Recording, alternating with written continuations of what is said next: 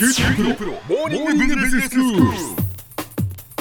今日の講師は九州大学ビジネススクールで財務がご専門の村藤勲先生ですよろしくお願いしますよろしくお願いします。先生昨日はまあトランプ大統領が就任して1ヶ月そのこれまでどんなことを行ってきたかというお話をしていただきましたが今日もトランプ政権の話ですよね、うん、あのトランプ大統領としてはね、ええ。選挙してた時にあの公約がいろいろあるわけですよ。はい。で公約をあのいろいろやんなきゃいけないんでね。体制もできないままにあの大統領令一生懸命出してると、えーいう話なんですけどただ一方でね共和党と一緒にやっていかなきゃいけないしね、はい。それからその国際社会が求める現実ってのがあるわけですよ。ん。でそういうのを考えるとね一定の修正をしなきゃいかんと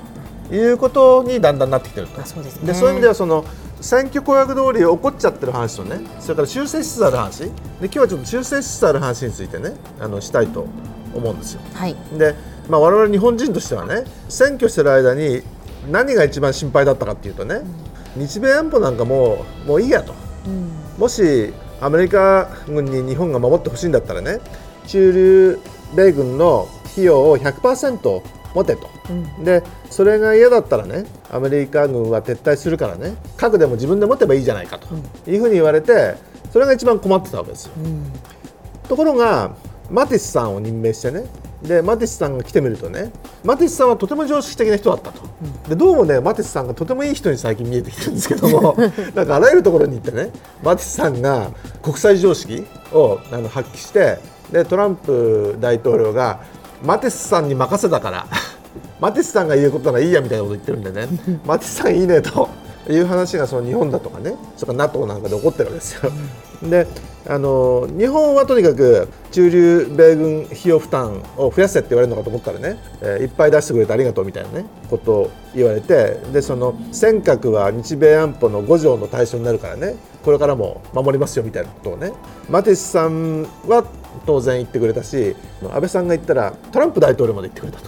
ということでとても安心していると。で NATO はですね集団防衛義務っていうのがもうアメリカとヨーロッパのね一番コアの、まあ、お互いに防衛しようということになってるわけですけども、アメリカだけたくさんあのお金を負担してねでそのヨーロッパはあのお金を出さないんでもうお金出さないんだったらもう守んないぞみたいなことをアメリカが言ってたわけですよ。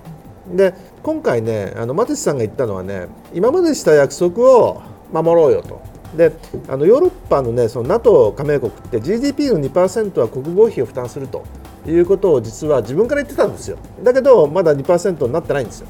であのまだその期限来てないんでね。期限までにはだんだんあの守るようにしてねというふうにマティスさんが言って OK と。ただこれもあの集団防衛義務がどうなるか分からなかったのはね集団防衛義務はとても重要だと。これはあの、えー共和党なんかに言われてねトランプ大統領もあのそういうようになったんでね、でこれも OK とそれからその中国がねはい。アメリカがあのトランプ大統領になってあの台湾となんかおしゃべりしてね仲良くしてると。であの2つの中国でもいいんじゃないかみたいなね話をし始めたんで、ぎょっとしたわけですよ、で今までずっと1つの中国って言ってたのにね、台湾なんかを認められたらねこれはけしからんとでこれってね中国とアメリカが戦争するかもしれないね。もうとんでもない問題なんですよ、それで世界の常識的に言うとねそれ無理でしょと。いうことで今までずっと一つの中国でやってきたんでねトランプ大統領もあの誰に説得されたんだかね一つの中国を承認しますと。いうことになってあの2月10日に電話で習近平と会談してね、一つの中国は認めますと。いうふうに言ってねこれもあの世界中がほっと胸をなで下ろしたと。いうことなんですね。えで違法移民の問題もねえはい。最初はあの違法移民1100万人いるんであの全部返すと。いうようなことを言ってたわけですよ。だけどこれね20兆円くらいお金かかる話なんでねちょっと無理でしょと。いうことで今何してるかというと違法移民の中で犯罪を犯した人が200万人いるんですよ、まあ、これもちょっと多すぎるくらいたくさんいるんだけどで200万人先に返すと。いうことで200万人を今強制送還中と。いうことでこれもまあえー現実問題20兆円払うの無理でしょっていうことで、まあ、1100万人が200万人になってると。それからメキシコのその壁なんですけどね。壁はその作れということになったんだけどもともと国境ですから、えーフェンスあったんですよ。はい。それで最近何言ってるかというとねあの全部壁作る必要ないかなと。一部はフェンスでいいやと。言い始めたと。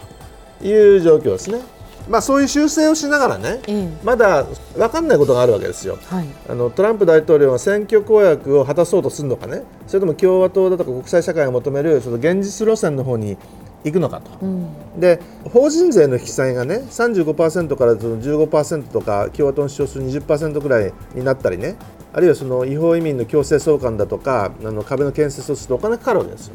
そうするとそのただでさえね連邦財務破綻しかけてるのにね。もう将来どうなるか分かんないと。いう問題があったりね。それからあの国際問題もねロシアとあのの外交どうなるのかと。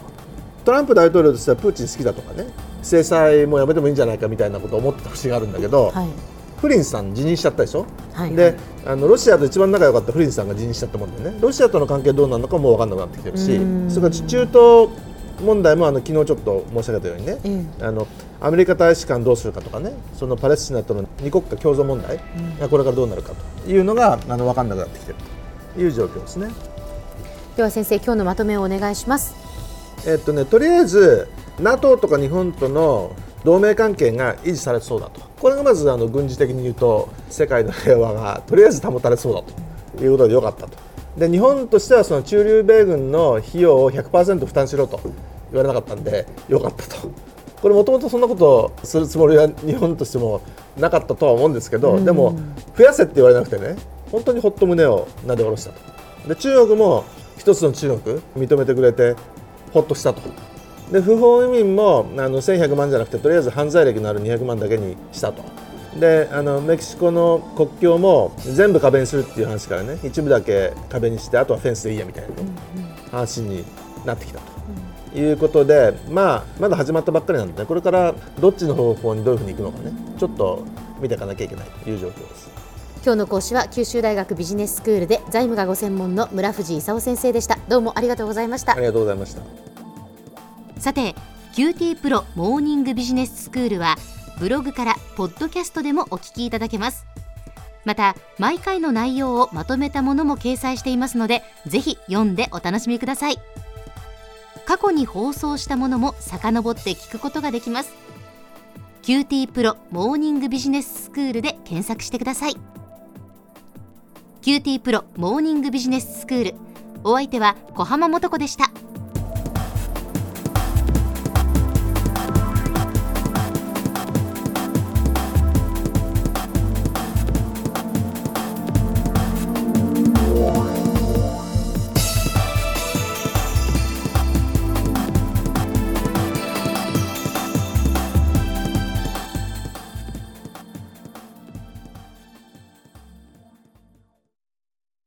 QT プロは通信ネットワーク、セキュリティ、クラウドなど QT ネットがお届けする ICT サービスです。